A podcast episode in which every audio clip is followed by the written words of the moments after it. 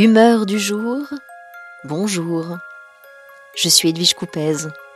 Bienvenue dans mon podcast. Je vous raconte des histoires au fil de l'eau pour filer le temps du confinement. Jour de colère. J'entends. La colère est une source d'énergie que l'on peut transformer en action. Cours de yoga vinyasa du matin. Alors, agir. Évidemment, simple comme un confinement. Je ressens.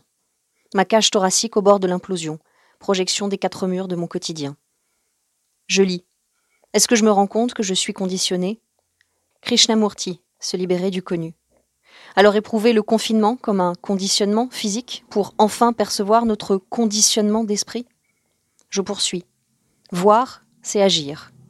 Agir, encore. Je sors ma grammaire verbe d'action versus verbe d'état.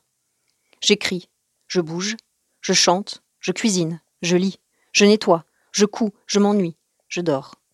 Versus je suis, j'ai l'air, je parais, je semble, je deviens, je demeure, je reste. Triste. Alors lutter Faire un planning, établir un rythme, baguette magique du confinement ou nouveau conditionnement? Je pense à cette phrase du philosophe Edgar Morin. Nous essayons de nous entourer d'un maximum de certitude, mais vivre, c'est naviguer dans une mer d'incertitude à travers des îlots et des archipels de certitude sur lesquels on se ravitaille.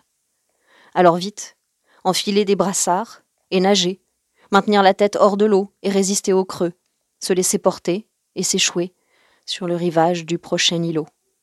Je suis j'ai l'air, je parais, je semble, je deviens, je demeure, je reste. Perplexe.